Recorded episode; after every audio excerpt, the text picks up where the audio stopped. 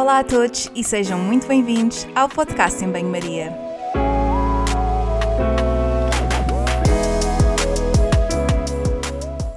Muito obrigada por estares desse lado. Eu sou a Margarida e conto contigo ao longo dos próximos episódios. Já sabes que aqui a ciência e o bom senso são o prato principal, sempre acompanhados com uma generosa dose de sentido de humor.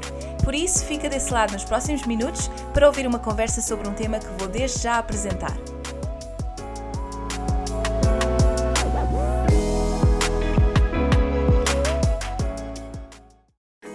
Todos, espero que estejam bem. Sejam muito bem-vindos de volta ao podcast em Banho-Maria, hoje para falar de Body Politics. Qual o peso do corpo na sociedade e como é que nós, sociedade, julgamos o corpo com base no peso? Dos conceitos de body positivity, body neutrality, a gordofobia, o episódio de hoje tem como objetivo dar uma resposta ao preconceito e explicar-vos porque é que somos todos diferentes e não temos mesmo de ser todos iguais. Para me ajudar a desconstruir a complexidade desta temática, tenho comigo a Mafalda Fonseca. A Mafalda apresenta-se como lingerie blogger, é uma miúda sem receio de mostrar a si e a quem vier que ninguém tem de pedir por favor para se sentir bem com o seu corpo. E que a aceitação e o respeito pelo mesmo tem tamanho único e pode ser acessível a todos. Espero mesmo que esta conversa vos seja útil e que, além de respostas às vossas perguntas, vos dê a oportunidade para questionar aquilo que a sociedade define e que limites temos mesmo de aprender a definir. Espero que gostem e até já!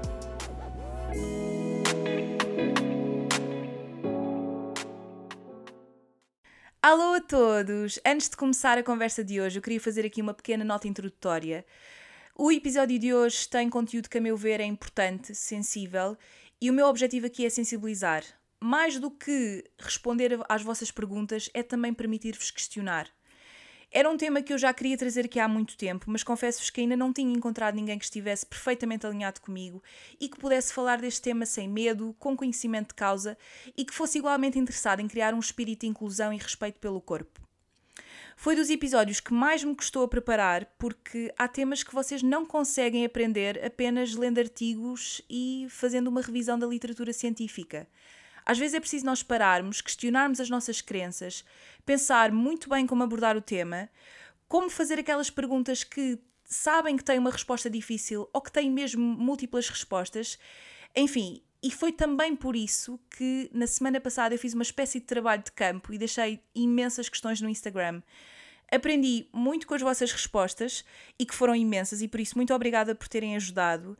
E acima de tudo, tive vários debates que me fizeram de facto perceber que, mesmo quando eu não tenho aquela motivação para trabalhar para este projeto, porque às vezes também acontece, ou porque estou cansada, ou porque o investimento é imenso e nem sempre é compatível com o stress do dia a dia, eu fico a achar que vale mesmo, mesmo a pena. E por isso, uh, tendo em conta também as perguntas que eu tive, os debates e tudo mais, eu combinei com a Mafalda que iríamos ter mesmo de fazer dois episódios. Um para vos explicar os conceitos e organizar as ideias, para que daí sejam fomentadas muitas questões e que são legítimas e que também fazem parte deste processo de mudança de mentalidade. E que num segundo episódio vamos então responder àquelas que são as perguntas, os statements e também permitam-me usar aqui o termo desculpas para aceitar o nosso corpo, parar de julgar o do outro e também contribuir para uma sociedade em que os nossos valores pesam muito mais do que o valor na balança. Alô, Mafalda. Eu acho que, sinceramente, nós devíamos ter gravado logo quando falámos ao telefone aquelas duas horas sobre este tema, porque dava um ótimo episódio e nós tivemos aqui todo um debate sobre, sobre a temática e que foi quando percebemos que efetivamente tinha, este episódio tinha de acontecer e tínhamos de fazer dois episódios e também já vamos explicar um bocadinho um, porque é que o vamos fazer. Muito obrigada por estares aqui para falar deste tema. Estou mesmo muito feliz por te ter, por te ter no podcast. Um, Obrigada, eu. Para quem não te conhece uh, e que, portanto, é novo nestas temáticas e está, enfim, a querer estar um bocadinho mais dentro do assunto, desde quando é que tu te reconheces como um, ativista e quando é que começaste a despertar esta consciência em relação a estas temáticas? Quando é que isto surgiu na tua vida? Então, um, eu, eu sempre me identifiquei como feminista desde novinha, desde adolescente, ainda um bocado naquela inocência do que, é que era o feminismo, uh, em que é que consistia, e eu só acreditava que as mulheres eram iguais aos homens e que, que mereciam ter os mesmos direitos. E uh, cheguei ao início da, da minha vida adulta, com os meus 19, 20 anos, e comecei a explorar um bocadinho mais esse, esse tema e essa visão política e informar-me mais. Um, e a partir daí comecei a encontrar todo um outro mundo, não é? Eh, sendo o feminismo interseccional e inclusivo, também comecei -me a informar um bocadinho sobre body politics. E ainda assim, eu realmente comecei a ficar interessada no tema uh, também quando comecei a minha jornada de aceitação corporal, com cerca de 22 anos, que foi mais ou menos também quando, quando comecei a trabalhar.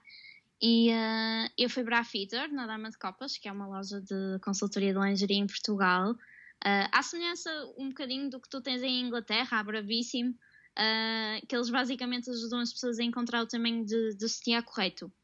E foi aí também que eu comecei a ter este contacto com, com o corpo da mulher e interessar-me em, em, perceber realmente a, a temática da autoestima, da aceitação e a falar um bocadinho mais sobre body positivity e a fazer pesquisa sobre o que é, em que é que consiste uh, e de que forma é que está relacionado exatamente com os movimentos feministas.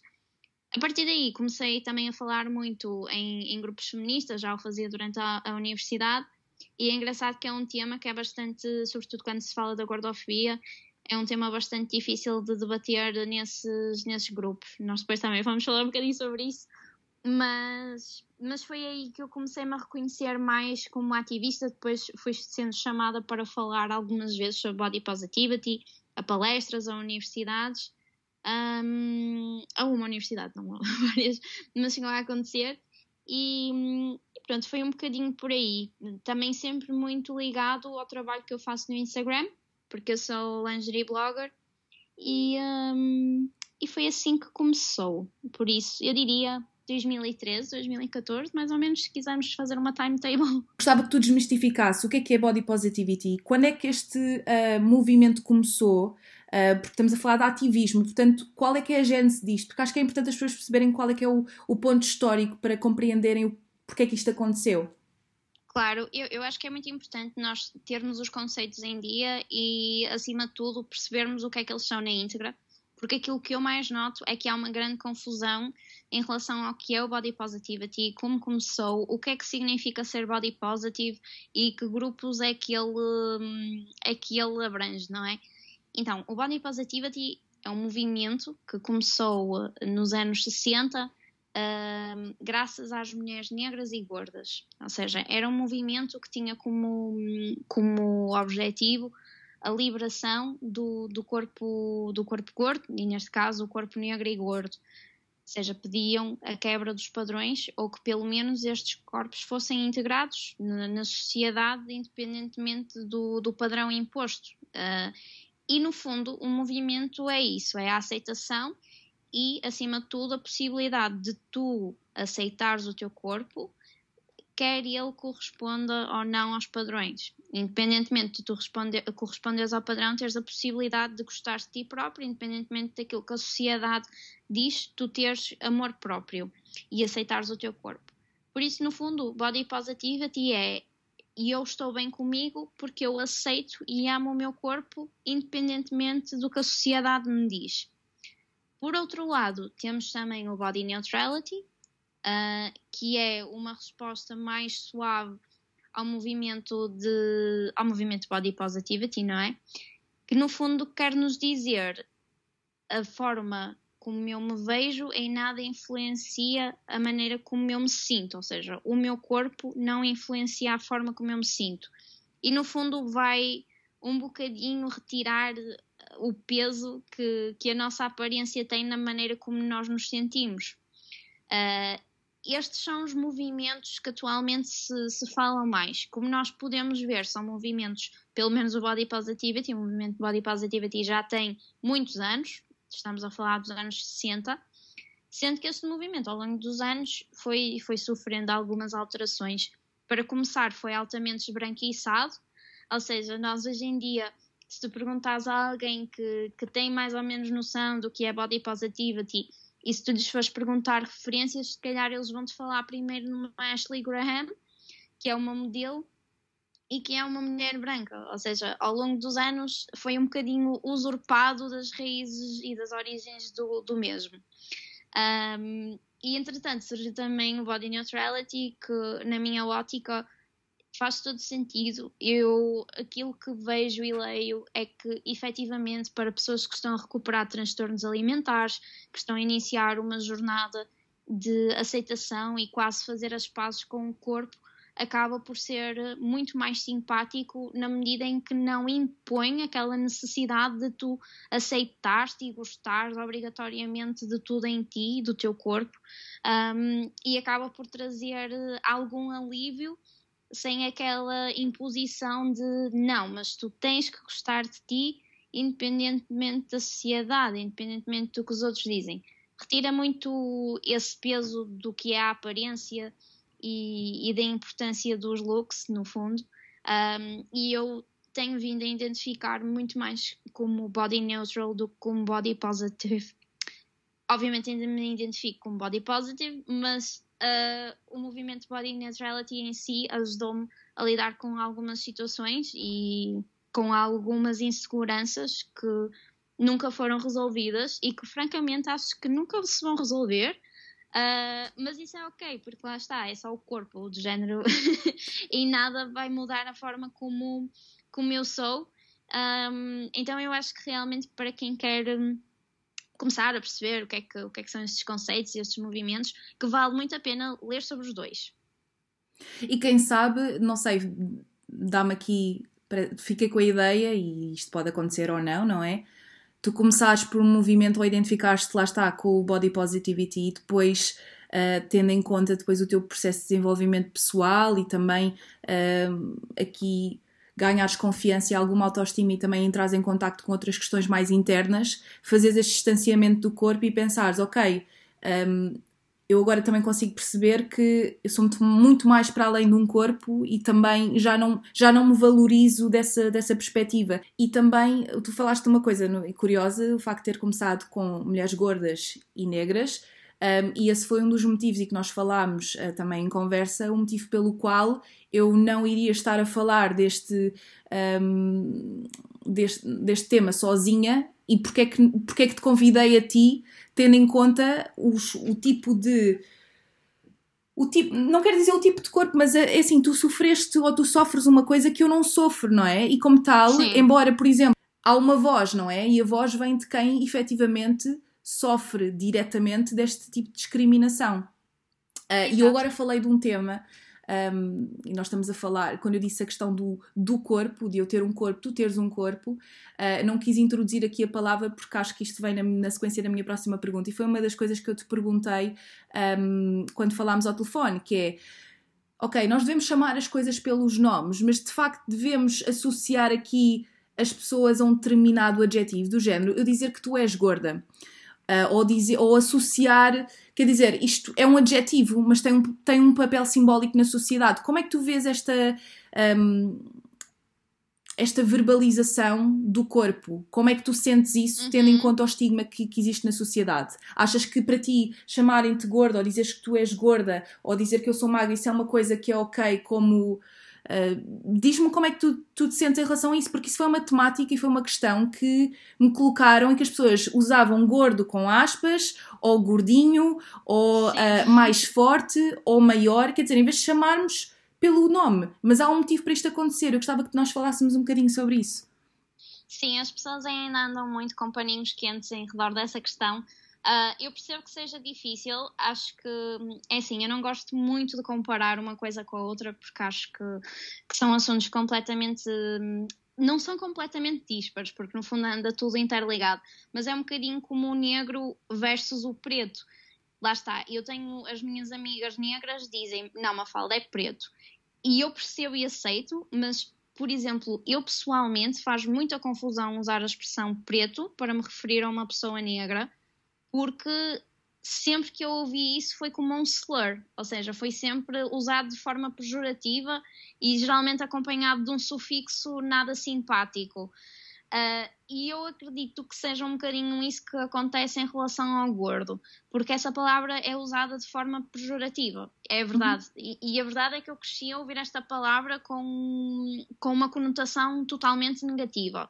No entanto, também faz parte desta liberação e das políticas do corpo nós reivindicarmos e usarmos esta palavra ok? Esta palavra é minha, eu sou gorda. E, inclusive, se eu fui tantas vezes atacada com esta palavra, então eu vou fazer desta palavra minha e vou normalizá-la e vou dar a entender que é apenas um adjetivo descritivo da pessoa. Tu és magra, eu sou gorda. Tu és alta, eu sou baixa.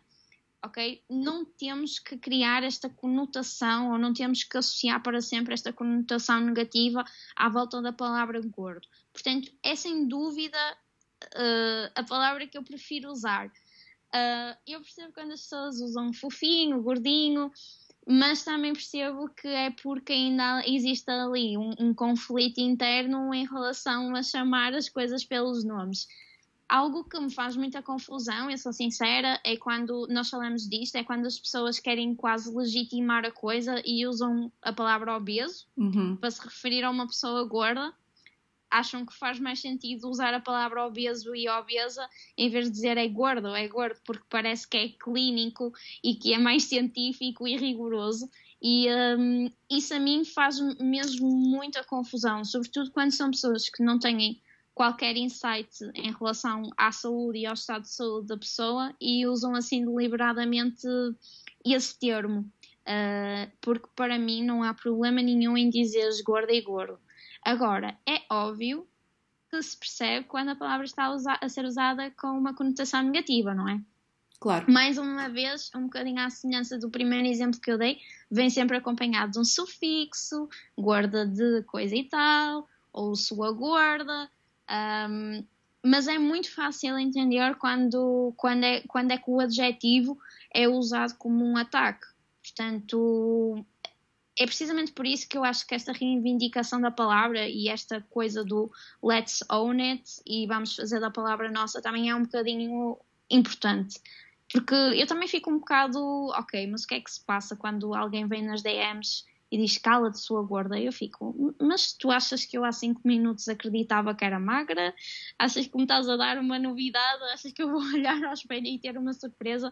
Então acho que é muito importante para, para as mulheres e os homens gordos um, realmente utilizarem a palavra sem receio, porque não há necessidade. Um, e é apenas um adjetivo, simplesmente é um, é um descritivo do, do corpo. Não, claro, e estar a usar. Não... Desculpa. Diz, diz. Estar a usar também esta questão, lá está, uh, usar as aspas é uma forma também de perpetuar o problema, como tu estás a dizer, e isto também mexe um bocadinho também com as próprias questões uh, pessoais e de confiança, quando a pessoa, porque o termo gordo é de tal forma associado a uma questão negativa, que é quase como chamar gordo é associar algo uh, que, que, enfim, que vá mais ao encontro da personalidade ou que vá adicionar algo negativo à pessoa, uh, quando não passa de uma de, um adjetivo, de, uma, de uma, uma expressão física. Mas por isso é que eu te perguntei, porque para mim eu tinha essa mesma visão, mas perguntei-te: olha, Mafalda, um, no podcast, como é, que, como é que tu queres abordar o tema? Eu posso, posso chamar-te gorda? Tipo, posso chamar-te, não, tu, tu, Mafalda, tens uma, uma característica, eh, não no sentido negativo, lá está, mas é importante também as pessoas serem enfim, transparentes em relação a estas questões. E é muito, muito interessante aquilo que tu disseste do termo obeso, porque obeso remete para obesidade.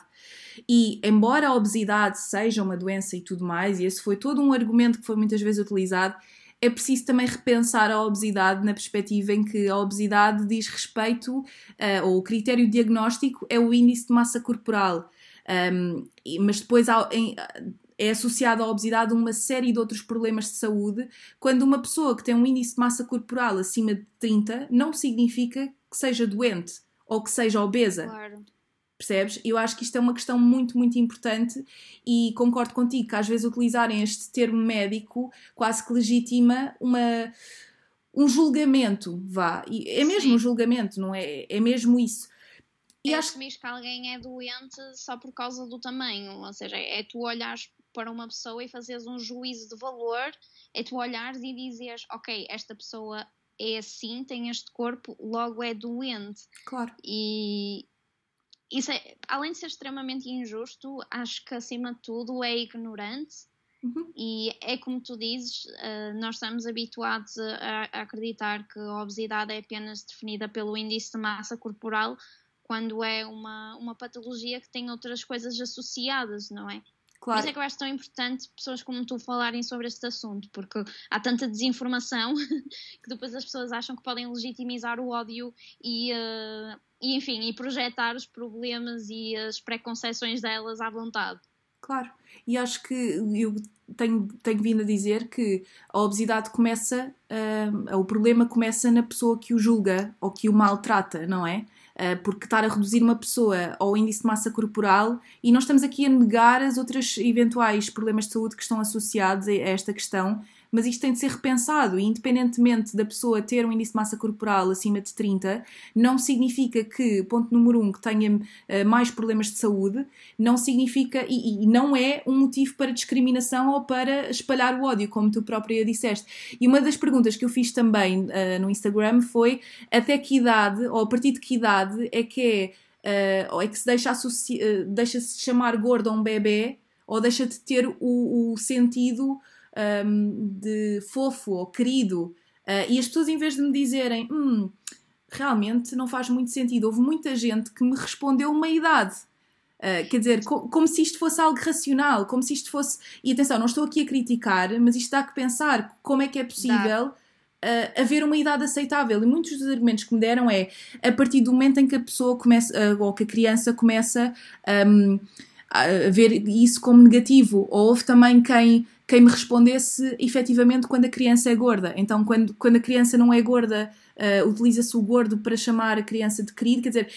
E depois, este tipo de comunicação e de linguagem gera nas crianças uma uh, falta de confiança também, mesmo quando no, no, na fase de crescimento, vergonha, que é outro tipo de sentimento muito comum, e depois vamos questionar como é que surgem, por exemplo, patologias e doenças do comportamento alimentar com base neste, neste neste tratamento que é uma coisa tão precoce e isto choca-me, não é? Um... Sem dúvida. Isso lembra-me, esse comentário dos bebés, uh, lembra-me a última nutricionista onde eu andei, que é assim, obviamente não correu muito bem porque eu não deixei de fazer uma dieta restritiva, então acabou por aguçar um problema que eu já tinha mas foi a única que teve interesse em tentar perceber um bocadinho qual era o meu background familiar e de que maneira que a minha família também afetou a minha relação com o corpo. E uma das perguntas que ela fez foi com que idade é que eu me apercebi ou quando é que deixou de ser querido e eu ser uma criança gorda, ou seja, quando é que passou de ser algo fofinho, como tu disse, como tu disseste, para ser um aspecto negativo, se eu, se eu tinha noção dessa situação. E eu achei mesmo muito interessante porque eu nunca na vida tinha pensado nisso. E é verdade, porque nós durante muito tempo associamos o bebê gordinho uh, a um bebê saudável, a um bebê que está a crescer, e de repente há ali uma fase, não sabemos bem apontar o dia de quando, em que, ok, já não podes ser assim, ou vais ter que perder esta baby fat que te faz tão fofo porque a partir de agora isso já não tem nada de fofo.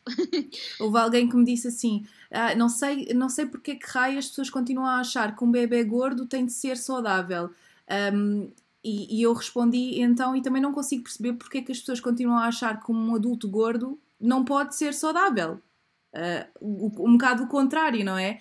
Claro. E isto dá que pensar, mas nós nunca nos questionamos, porque lá está, crescemos com este tipo de, de estigma. Uh, muita gente deu o exemplo do, do gordo que vai à baliza. Lá está.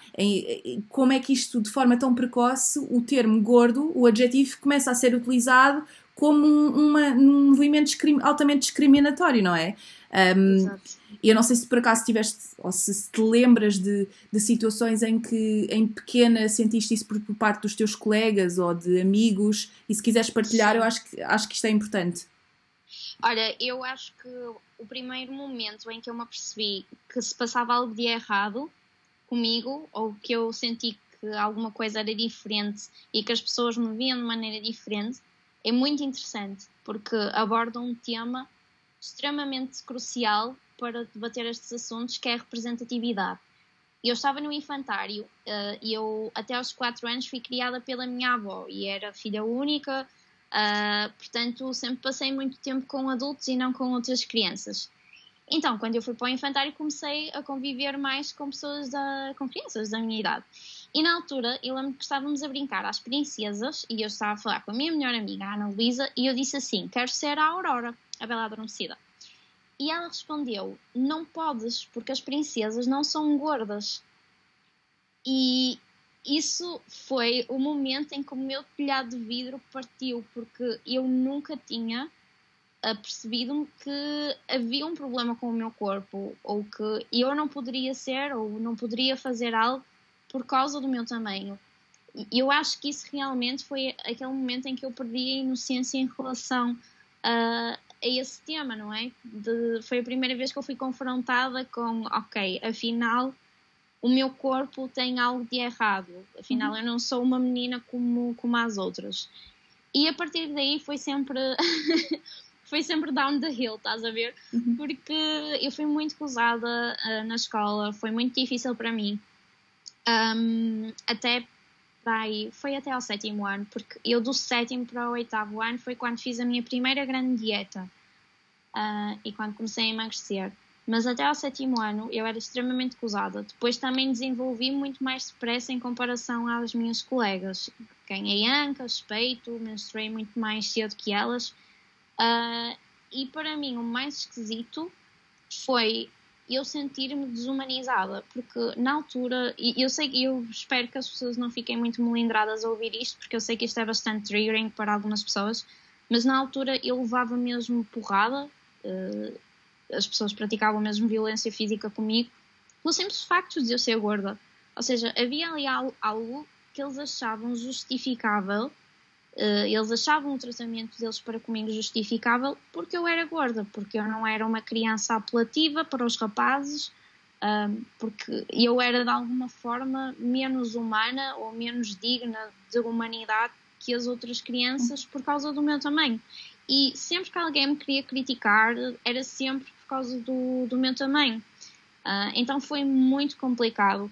E depois é muito interessante, e, e eu sinto que isto são coisas super específicas de raparigas e rapazes que cresceram gordos, que é e eu ainda hoje, em adulta, eh, eu, eu acho que não, não falamos disto na nossa conversa por telefone, mas ainda no outro dia falei disto com uma amiga minha.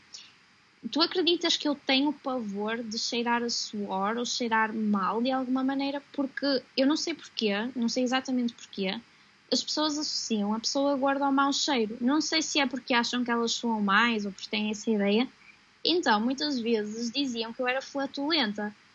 E eu nem sequer nunca dei um puzinho que fosse à beira de alguém. Mas eu lembro-me, até uma música fizeram sobre isso e diziam que eu cheirava mal. E eu fiquei tão traumatizada com isso que eu não, se eu, sabes, se for um dia de mais calor e eu tiver a sentir a, a, a axila molhada, eu fico extremamente preocupada se estou a cheirar ou não a suor e faço questão de usar sempre muito perfume, porque, é assim, acho que posso dizer que foi bastante traumatizante para mim eh, essa, essa, essas situações.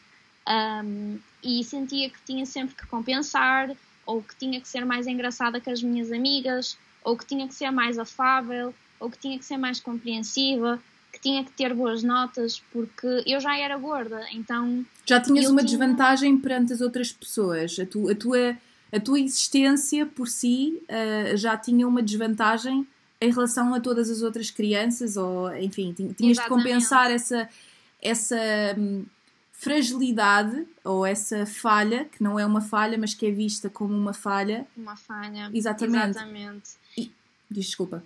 Não, não, é mesmo isso. É, ainda há, um, há, há, pouco tempo eu vi um tweet, é um tweet tão específico, mas eu, eu realmente identifiquei-me com aquilo que era Uh, as raparigas, as meninas gordas, trabalham tanto na sua personalidade. Atenção que eu não estou a dizer que as outras pessoas não trabalham na personalidade, mas é verdade. Tu, tu, tu esforças tanto para seres uma pessoa apelativa, uh, porque as pessoas às vezes parece que te tratam com nojo, então tu, tu queres que algo em ti seja minimamente cativante para a outra pessoa. Que quando nós nos apercebemos que nós temos valor independentemente do, do tamanho, é quase uma metamorfose, é quase a borboleta finalmente sai, sai do casulo.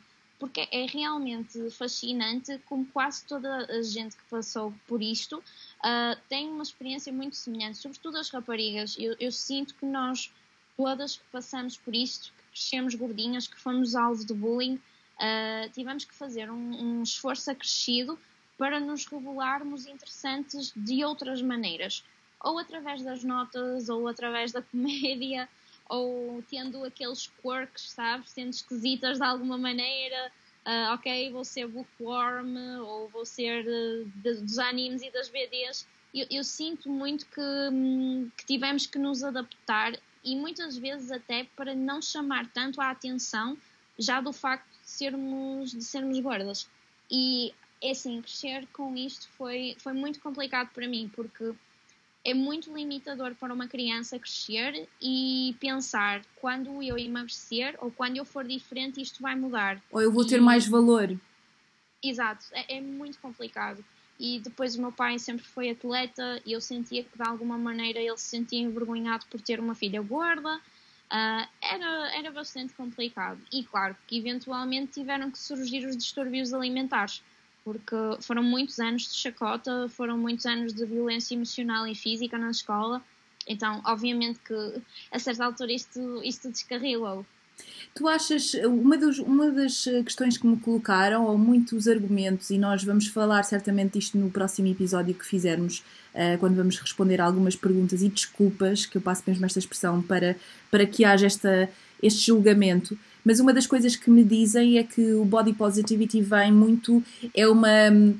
é uma aceitação exacerbada. O que é que eu quero dizer com isto? Significa que, e muita gente usou mesmo este, este tipo de discurso, ah, mas as pessoas estão a colocar fotos delas uh, ah, um, quase a mostrar a gordura, quase a dizer para os outros serem gordos também. E isso faz-me. Uhum essa justificação que, que, as pessoas utilizam, nomeadamente pessoas que são magras, e também já vamos falar disto do que é que é o privilégio, porque acho que isto é muito interessante, um, mas às vezes este, este tipo de eh, o ativismo é muitas das vezes as pessoas acabam por ver isto como uma, um exagero. Quando este exagero, que não é um exagero, é uma resposta a todo o bullying ou a todas as, as ações negativas e, uh, e de violência que tu sofreste ao longo da tua vida e tu quase que chegas a um ponto em que dizes: Não, chega, uh, eu estou aqui a mostrar a minha gordura, não é para tu seres gorda, não é porque isto é melhor do que ser aquilo, mas é porque eu cheguei a um ponto da minha vida em que eu sou suficiente. O meu corpo não é mais um motivo para tu me odiares ou tu uh, falares de, de, uma certa forma que eu não tenho de ser, não tenho de levar com isso. E é curioso como as pessoas não compreendem e, e, e criticam este, este ativismo uh, e, e, acaba por ser na mesma um movimento integrativo, não é? Integra todos os tipos de corpo, mas quem dá voz é aquela pessoa, aquelas pessoas que sofreram mais, assim como o racismo, não é? Uh, o racismo, quer dizer, da mesma forma que este episódio, uh, e já vou outra vez pegar no racismo, mas este episódio não faria sentido para mim eu estar a falar disto sozinha quando eu nunca sofri isso na pele, não é? Que seria um bocado ridículo. Da mesma maneira que vamos estar a falar de racismo, se nós as duas estivéssemos aqui a falar de racismo sendo duas mulheres brancas, por muito claro. que o racismo seja uma questão de todos, deve ser dada voz, ou, ou quem deve, deve, devemos dar um bocadinho mais a, a, palavra àquelas pessoas que sabem o que é que estão a falar porque sofreram na pele, não é? Um, Exatamente. E portanto acho que choca-me um bocadinho que às vezes não seja compreendido que estes movimentos sejam não um exagero, mas um, um grito, não é? Uh, e tu deves, claro. deves sentir. Desculpa. Diz não, eu quero, quero, quero que tu fales sobre isso, não é? Desculpa que eu não te quero interromper, mas sim, eu estou a concordar e estou tipo só. Exato, porque é, é mesmo isso. Primeiro, o conceito de. Este conceito louco da promoção da obesidade não passa de um mito. Uh, é assim, alguma vez viste produtos de puralina para engordar? Eu não. Não, Nem... de todo. Mas a questão. Por exemplo, isto como exemplo, não é? Ou nunca vi numa revista consigo o corpo gordo e esbelto da Kim Kardashian. É sempre, saiba que dieta a Kim Kardashian fez para perder os quilinhos pós-parto. Ou seja, socialmente nem sequer existe promoção da obesidade, nem existe promoção do corpo gordo como, se, como sendo um padrão a atingir, percebes? É, é aqui que eu quero chegar. E, depois, lá está, esta situação de, nos movimentos de aceitação, haver a exposição do corpo gordo, uh, acima de tudo, tem como objetivo a normalização, porque efetivamente também há esta. Um, também existe esta guerra e esta dificuldade na aceitação do corpo gordo porque nós não o vemos o suficiente. Não o vemos nos mídias que consumimos, Uh, a começar não... pelas princesas, tu disseste, desculpa estar a interromper, mas tu disseste, é a tua amiga disse não existem princesas gordas. A questão é, será que existem mesmo os, os filmes para crianças ou os, os filmes de Hollywood nunca têm uma protagonista gorda? É sempre a mulher padrão, não é? Portanto, as crianças dizem a verdade. É verdade, e é, é a mulher padrão, e quando é a mulher gorda é cautionary tale, ou toda a sua personalidade anda em volta do facto dela ser gorda. Uh, ou ela é gorda e vai descobrir o amor e isso é apresentado como se fosse quase um milagre, ou lá está, mais uma vez um cautionary tale de não podes ver só a aparência das pessoas, mas sempre a matutar naquela tecla de o gordo é indesejável, por aí fora. Há um filme com a Gwyneth Paltrow que é um bocadinho por aí, que ela é, ela é gorda, mas ele vê como magra e depois o plot twist é quando ele descobre que está tipo enfeitiçada lá o que é e que ela é realmente gorda mas ele aí já está apaixonado e já vai aceitar. Mas eh, só a mensagem. Ou o Shrek, que... não é? Eh, quer dizer, o Shrek é, a única, é o único filme em que a, eh, a princesa é gorda, mas já foi magra, passou a ser gorda, e quando passou a ser gorda é, é dito. Uh, no geral, quer dizer, todas as personagens, personagens assumem que ela, além de passar a gorda, passa a feia.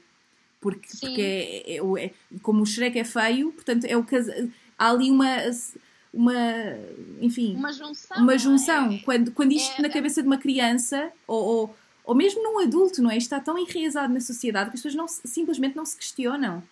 Claro, sabes que eu acho muita piada ao exemplo do Shrek, porque quando eu era miúda, um dos comentários que mais magoou foi um colega meu no ATL, ele devia ter 8 ou 9 anos, tinha saído o filme do Shrek, e ele disse assim: Mafalda, és mesmo parecida à Princesa Fiona, versão ogre. E eu fiquei super ofendida, não é? Porque mais uma vez estavam-me a chamar feia e gorda. E eu hoje olho para trás e eu penso, porquê é que eu fiquei ofendida? Porque a Fiona é mesmo fixe.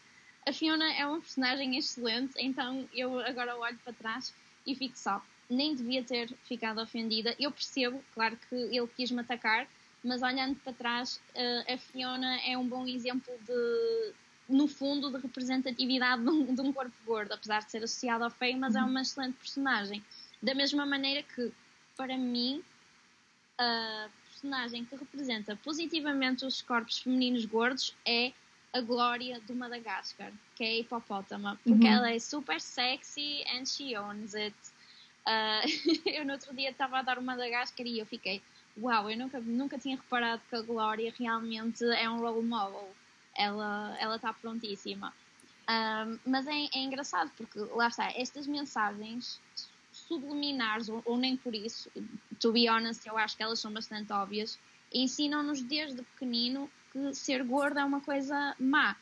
Ou porque nem sequer são representados, ok? Não há sequer representatividade do corpo gordo nos mídias, ou porque quando ela existe é uma representatividade negativa, é o bully, ou é o preguiçoso, ou é o glutão.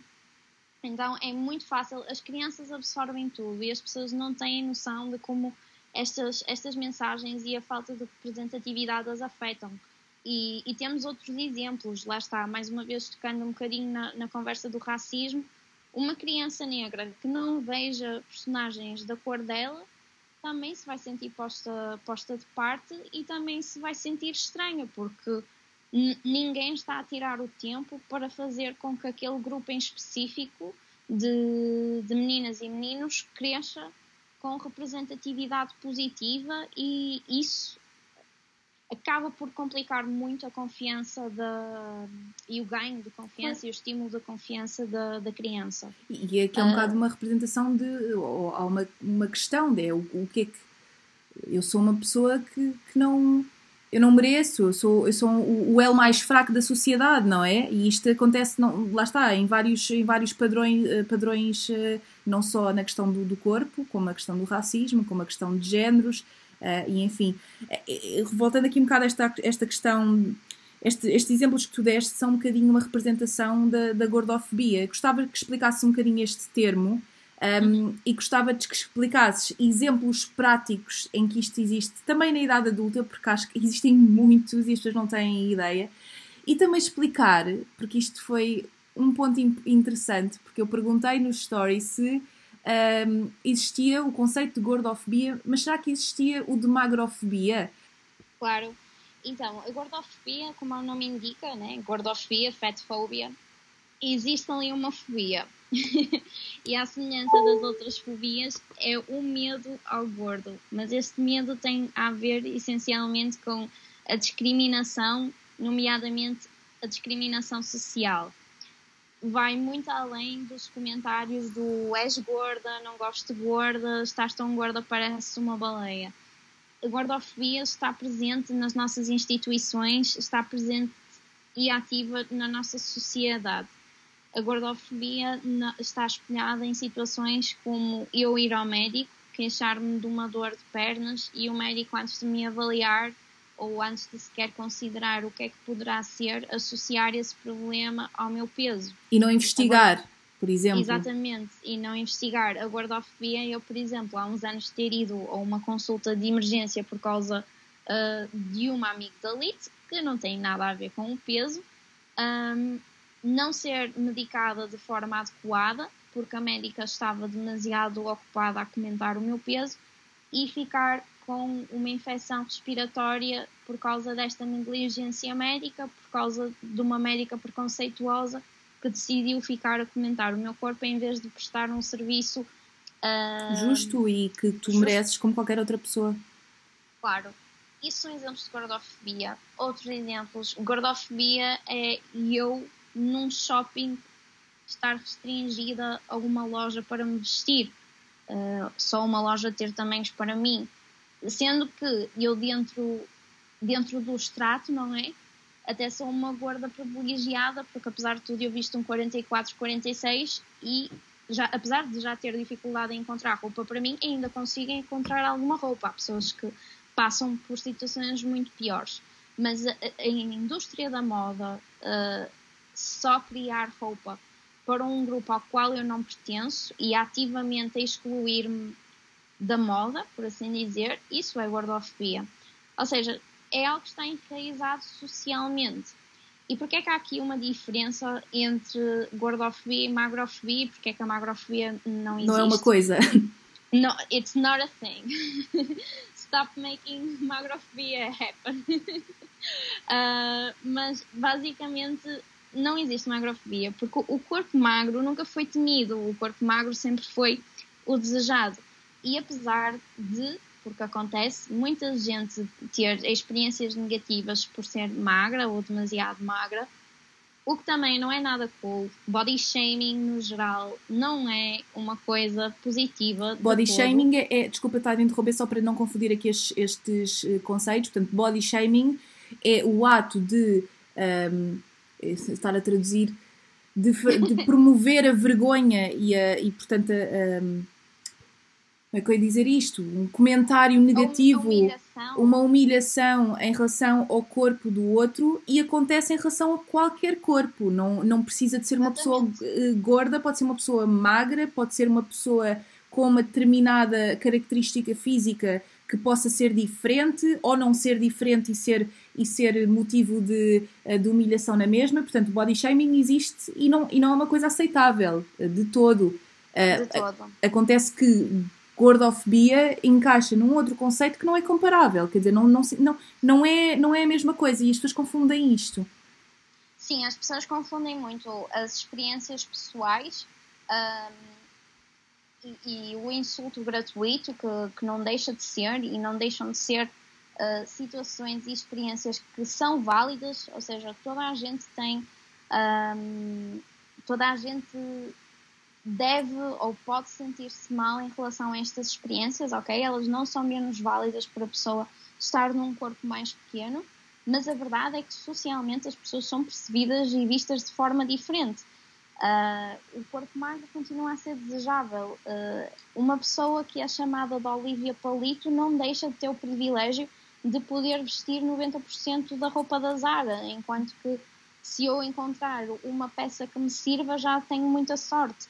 Uh, uma pessoa magra vai ao médico e, por muito magra que esteja, o médico tem tendência em genuinamente querer saber dela e querer ajudá-la e não vai culpar o corpo dela nem arranjar uma justificação baseada no aspecto uh, físico da pessoa magra para justificar o problema que ela foi lá apresentar. Uhum. Ou seja, esta acaba por ser a, a diferença, é que a nossa sociedade ativamente privilegia o corpo magro. O corpo magro encontra um lugar em qualquer avião. O corpo magro não é olhado de lado quando tem que se sentar num autocarro. Um, e é engraçado porque isto acaba até por ser já falado com muito mais afinco no Brasil. A gordofobia uh, chega a um ponto em que é quase capacitista. O facto de não haver cadeiras feitas para uma pessoa com mais peso sentar-se confortavelmente num avião ou sentar-se confortavelmente num autocarro ou uma pessoa que seja mesmo muito pesada conseguir passar à vontade naquelas barreiras de segurança do metro, isso tudo é, é não só gordofóbico, como é quase capacitista. Era o mesmo como se nós agora deixássemos de ter rampas em prédios e no metro e noutras construções para pessoas com capacidade motora reduzida. Ou seja, acaba aqui, mais uma vez, tudo está interligado, mas acaba por hum, privar as pessoas de viverem livremente e ativamente, é reduzi-las a, a, determinados espaços, uhum. inclusive. Eu acho que isso faz-me tanto sentido e faz. Porque acho que há sempre aquela ideia de que a pessoa é gorda porque quer. E atenção, a pessoa pode ser gorda porque quer, sim, e tem, e tem de ser bem tratada, respeitada na mesma. Mas Exatamente. mesmo há certos casos em que efetivamente o peso é uma condicionante de saúde.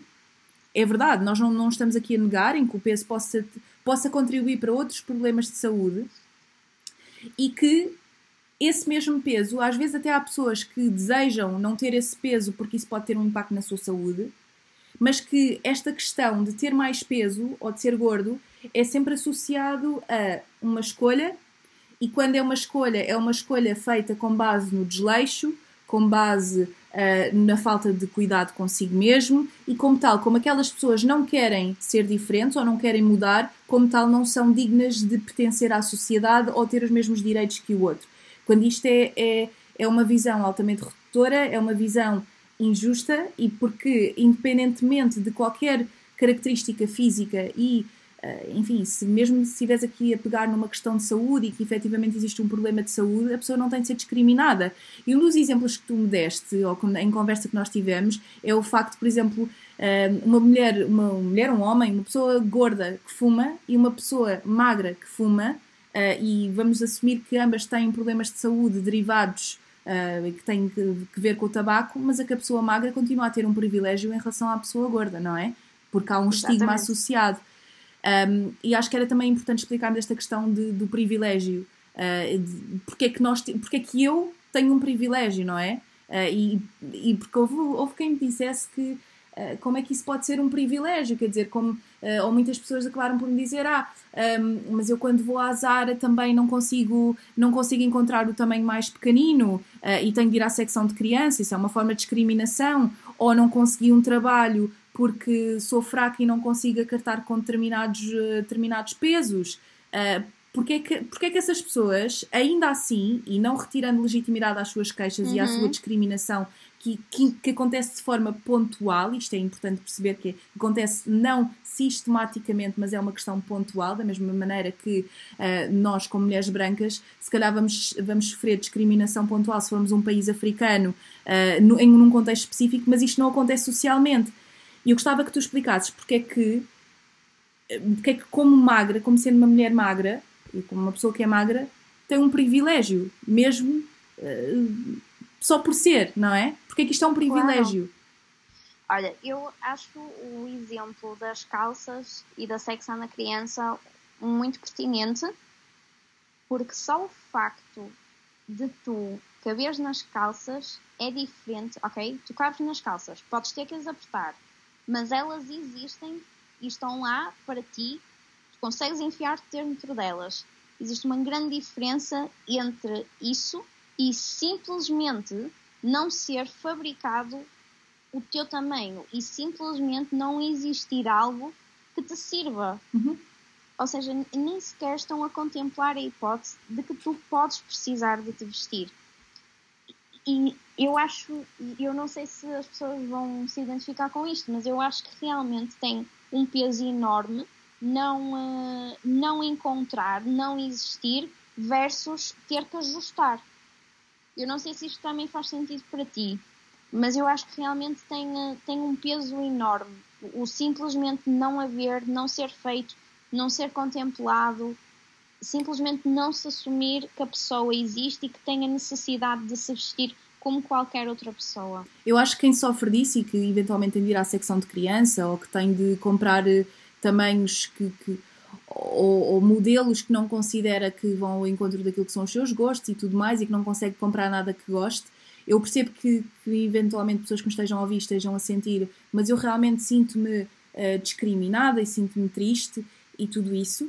E eu acho que isto é um bocado é influenciado pelas nossas experiências pessoais, mas eu concordo contigo e eu já tive, não agora, porque felizmente tenho o privilégio de poder ir a uma loja e conseguir comprar uma roupa para o meu tamanho, embora, por exemplo, seja uma mulher altíssima, um, altíssima não, mas uma mulher alta e sempre quando era mais miúda, quando cresci, uh, portanto, quando era pequena, uh, adolescente, cresci mais rápido que as minhas outras colegas uh, e tinha dificuldade em, por exemplo, encontrar calças que não me ficassem curtas.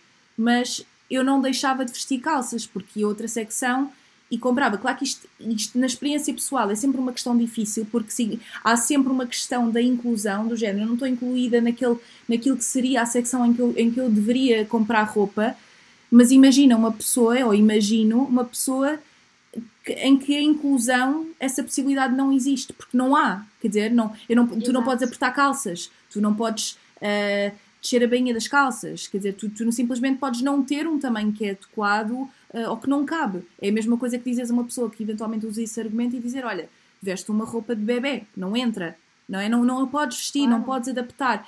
Embora ambas as situações sejam, uh, pá, sejam infelizes e que a moda deveria efetivamente ser inclusiva não só claro. na questão do gordo ou magro, mas as pessoas que são altas, que são baixas, há, há, há, há mulheres e, e, e homens, por exemplo, que as pessoas que têm um, que, que, não, sei lá, que não conseguem encontrar roupa porque são muito baixas, ou que são anãs, por exemplo, ou que têm uma, uma, uma deficiência física que, que as impede de vestir determinada coisa. Quer dizer, deveria a moda deveria ser mais inclusiva. Agora, claro. o que eu, que eu acho que tu dizes é completamente legítimo, que efetivamente esse peso, lá está, o peso tem aqui um lado simbólico de tu não poderes sequer vestir, não é? Exato, é, ninguém contempla e um, é importante haver essa inclusão, é importante as marcas terem atenção à inclusividade. Nós já vimos as secções petite, uh, tall, pelo menos a ASUS tem petite, tall, plus size. Aqui tem, e é uma coisa que eu não vi em Portugal, por exemplo. E que é, eu não, há tall. não, não, não conhecia, lá está. E, e lá está, eu vou à secção tall porque sei que se compra um vestido e não quero estar a virar as coisas para mim. Acho que uma coisa, uma coisa do privilégio que eu uh, admito, um, e não sei se estou a fazê-lo de uma forma muito consciente, e, se, e, peço desculpa porque não é esse o meu objetivo, uh, mas eu acho que uma pessoa que tem um privilégio tem tendência a virar as coisas para si. Porque numa sociedade em que nós sempre fomos incluídos em tudo, quando existe um contraste de alguém que nos diz eu sou diferente e eu uh, e, eu pertenço uma. Eu sou diferente e assumo aqui esta diferença e não vou ser como tu, mas vou ser diferente. Um, e há quase como uma. Uh, quase como se fosse uma competição que não existe, mas que é vista como uma competição, há quase como um movimento das pessoas que, que têm esse privilégio de dizer Então, calma lá, não nos estão a incluir quando nós, na realidade, fomos sempre incluídos em tudo, não é? Isso acontece muito, virar o, usar o privilégio, abusar do privilégio, não quero usar abusar, mas acaba por ser para virar as coisas para nós, do género. Eu não encontro uma roupa para mim porque uh, sou, uh, portanto, sou, sou, muito, sou mais magra e não, não tenho o meu tamanho, ou, ou a mim dão, dizem determinados comentários. Ok, mas isto socialmente não é sobre ti, é sobre uma classe que sofreu e que sofre e é para colmatar este mesmo contraste que nós temos de ser mais inclusivos, não é virar as coisas para nós, não é? Não sei se, não sei se faz sentido aquilo então, que eu estou a dizer. Eu estou a perceber. Acho que quando falamos de, de pronto, de, quando falamos do, do corpo, não é? Quando falamos sobre body politics, não é, não é problemático, mas eu percebo porque o que tu estás a dizer, até porque é muito difícil para as pessoas e eu sinto mesmo que a dificuldade continua a ser a mesma e que continua a ser a mesma quando, por exemplo, falamos em privilégio branco. Só, para, só a palavra privilégio em si assusta logo, porque as pessoas estão a assumir que nós estamos a dizer que elas sempre tiveram tudo entregue de mão, hum, de mão beijada, não é? Que sempre tudo lhes foi colocado numa bandeja e ponto. E não é isso que estamos a falar, simplesmente estamos a mencionar que algumas alguns fatores e, e, algumas condições que, inclusive, muitas delas são atribuídas à nascença, que nós não escolhemos, como é a cor da pele ou até mesmo o biótipo, não influenciaram a maneira como elas são percebidas e vistas socialmente, não é? E, e que nunca as colocou em desvantagem, ou seja, que essas características nunca as colocaram em desvantagem. E, e lá está, eu acho que as pessoas têm muito, muita dificuldade em digerir a palavra privilégio, privilegiado e privilegiada. Um, e, e, e, eu percebo quando tu fazes essas comparações, porque é a forma como tu tens de mostrar que consegues empatizar. E, eh, e eu também percebo que, por exemplo, para uma pessoa mais magra que tenha que ir a uma secção de criança, não é uma experiência fácil de todo. Mas a verdade é que ela vai ser percebida socialmente de outra maneira que eu não vou ser. Uh, as pessoas muito provavelmente não vão assumir simplesmente que ela é assim porque quer, muitas vezes vão contemplar um problema de saúde que a possa ter deixado nessa condição. E atenção, não estou a dizer que isto é correto, porque, por exemplo, uma cena que eu detesto e que já me aconteceu é mandarem-me para a minha caixa de DMs do Instagram imagens de modelos magras e dizerem anorética. Eu não conheço a pessoa, eu, eu não posso dizer se é ou não anorética só porque ela é magra. Eu não posso simplesmente assumir que um corpo magro é doente só porque é magro. Da mesma maneira que eu não quero que ninguém assuma que eu sou doente porque sou gorda. Claro. Ainda assim, há quase uma procura por eh, justificação e empatia quando, há, quando é uma pessoa magra ou quando é uma pessoa exagerada, exageradamente com muitas aspas. Atenção quando é uma pessoa naturalmente magra, quando é uma pessoa mais petite. Enquanto que quando é uma pessoa gorda, a primeira coisa que nós fazemos é criar uma base de julgamento, uh, fazer ilações sobre o comportamento da pessoa, sobre a personalidade da pessoa, porque ela é assim porque é preguiçosa, porque ela é assim porque é glutona, porque ela é assim porque não tem força de vontade, porque ela é assim porque quer. Porque muita gente, e, e isto acontece muito um, nos ambientes feministas quando se fala de gordofobia. E ainda há muita gente que diz que nós não podemos colocar o tema gordofobia uh, no mesmo pedestal que, que outras situações discriminatórias, como é a homofobia e o racismo, porque dizem que tu não escolhes ser gay nem escolhes ser negro. Mas a verdade é que nós também não escolhemos o tipo de corpo com que nascemos não é? E, e se nós aceitamos tão naturalmente que existem pessoas naturalmente magras, porque é que há todo um tratamento discriminatório para as pessoas que, por exemplo, são gordas e saudáveis, ou que sempre foram assim, ou que sempre cresceram. Eu, eu que me lembro, eu sempre fui uma criança gorda, eu sempre fui gordinha. E quando eu não estive gorda, foi porque estive doente. E, e, para mim é muito importante reforçar isto, porque eu acho que, que a minha experiência, de alguma maneira, eu, eu, eu garanto-te, eu sempre que falo sobre isto, alguém me diz: Olha, tu acreditas que eu acho que fui bulímica sem saber esse tempo todo? Eu não sabia que era bulímica. Eu soube que era bulímica aos 22, 23 anos, numa consulta de psicologia, em que eu estava a falar sobre as dietas e sobre a minha relação com o corpo, e acabei por comentar que efetivamente tinha episódios de binge eating seguidos de restrição. Eu comia e restringia, e comia e restringia, e em conversa com, com a psicóloga é que ela me disse que isso era bulimia, porque eu achava que bulimia era. Se bem que a bulimia, deixa-me só dizer, fazer aqui um pequeno reparo, se bem que a bulimia está associada essencialmente a um ato purgatório, portanto, uma compensação que vem do ato de vomitar. Mas o binge eating é uma forma de, uh, portanto, consumo e, e, restrição, portanto, há uma, há, uma compensação. Uh, e, e, lá está, isto acaba, acaba, sempre por, por, uh, um, por disputar outro tipo de questões do comportamento alimentar e que muitas vezes nem sequer são uh, contempladas ou que as pessoas não associam isso.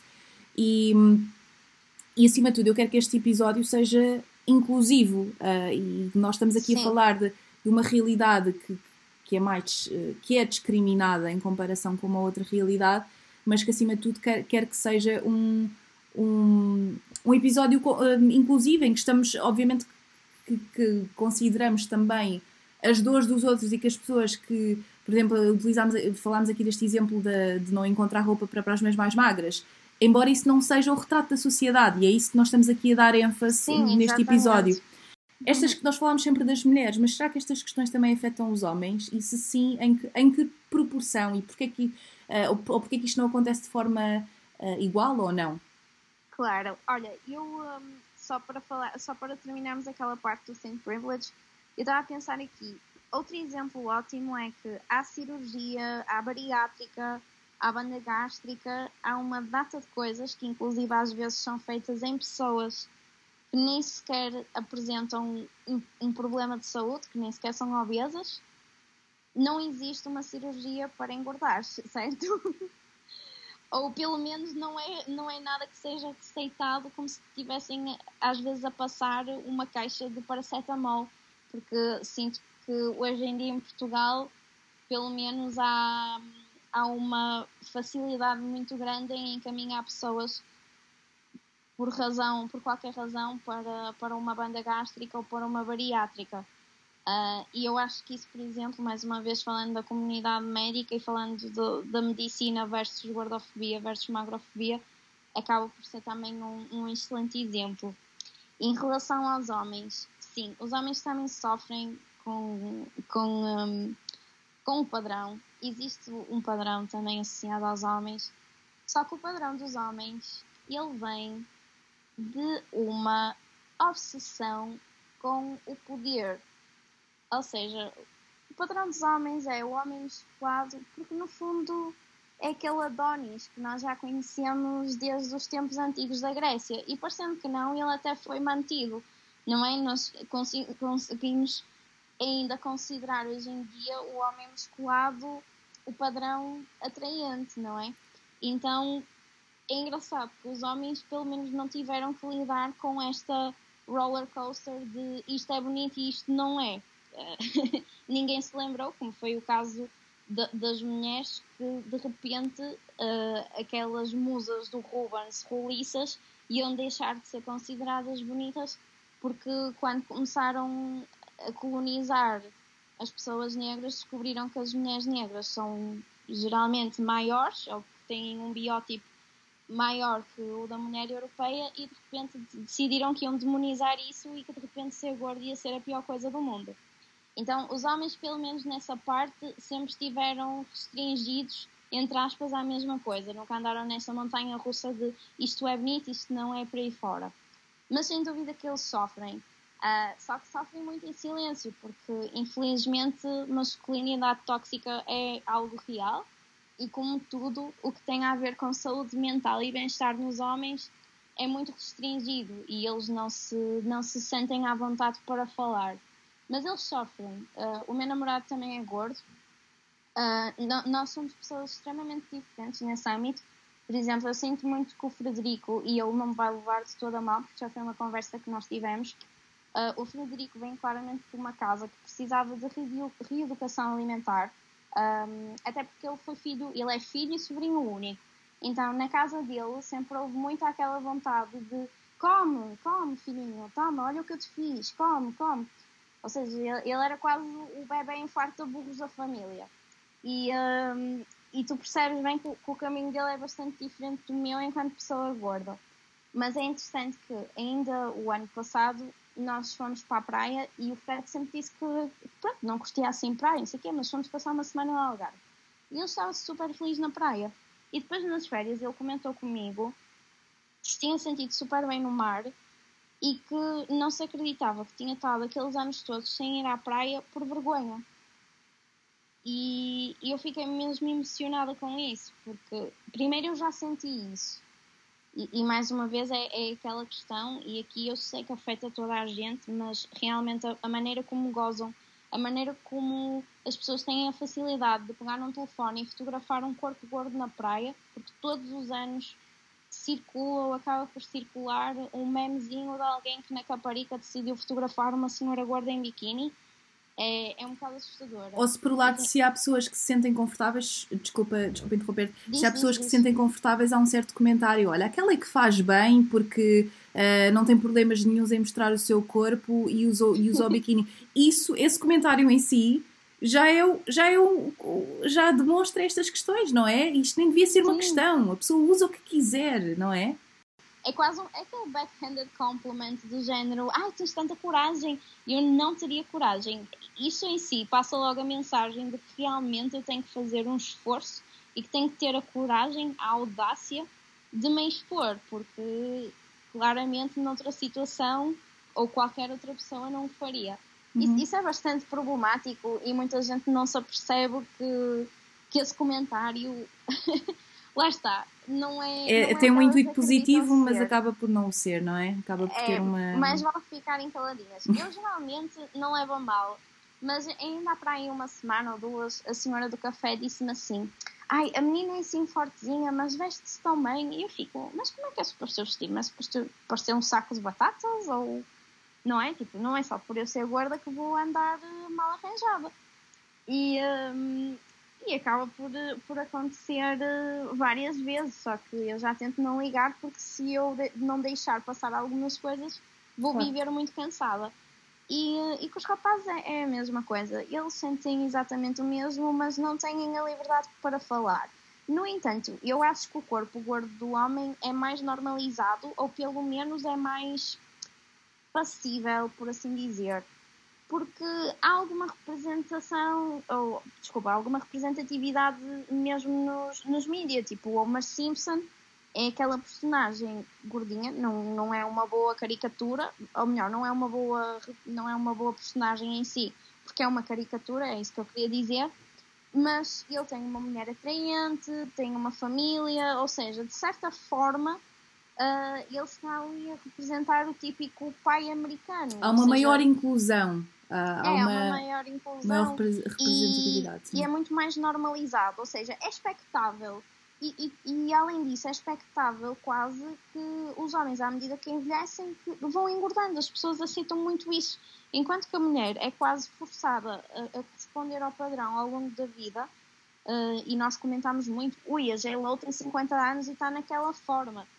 Ou a idade, a idade, já não perdoa. A partir de determinada altura, a idade já não perdoa e isto já não, já não vou ser. Já não tenho o corpo que tinha aos 20 anos. Há muito esta expressão, uh, um bocado. Pronto, que representa muito aquilo que tu estás a dizer.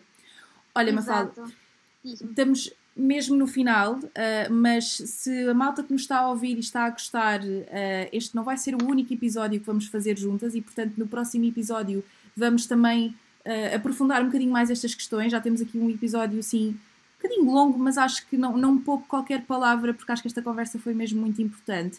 E por isso, um, não sei se queres dizer mais alguma coisa em relação a esta temática, porque acho que também um, as questões que eventualmente estão a ser criadas, nós provavelmente e quase certeza vamos respondê-las no próximo episódio. Sim, eu acho, lá está, eu acho que isto é um assunto que nós poderíamos estar aqui quatro horas a falar e, e, e já sinto, não é, que daquela nossa conversa já saltamos algumas coisas, já acrescentamos outras, ou seja, tem, pano, é, tem muito pano para mangas mesmo. Uh, eu peço a desculpa que eu acho que tu vais ter que editar o meu telefone a cair em cima do computador. Não, acho que não, acho que não só viu nada não. e também. Ok, ótimo. Olha, não, acho, acho que vai mesmo assim também. acho, que, acho que não só viu nada. Uh, de qualquer das formas, o que importa realmente é o conteúdo e aquilo que tivemos aqui a falar, e por isso, a malta que nos está a ouvir, se gostou, partilhem o episódio e uh, não podem mesmo perder a próxima conversa, porque acho que vai responder a todas as vossas questões que eventualmente estão aí a criar na vossa cabeça e que nós vamos tentar uh, ir ao encontro daquilo que também são as vossas dúvidas.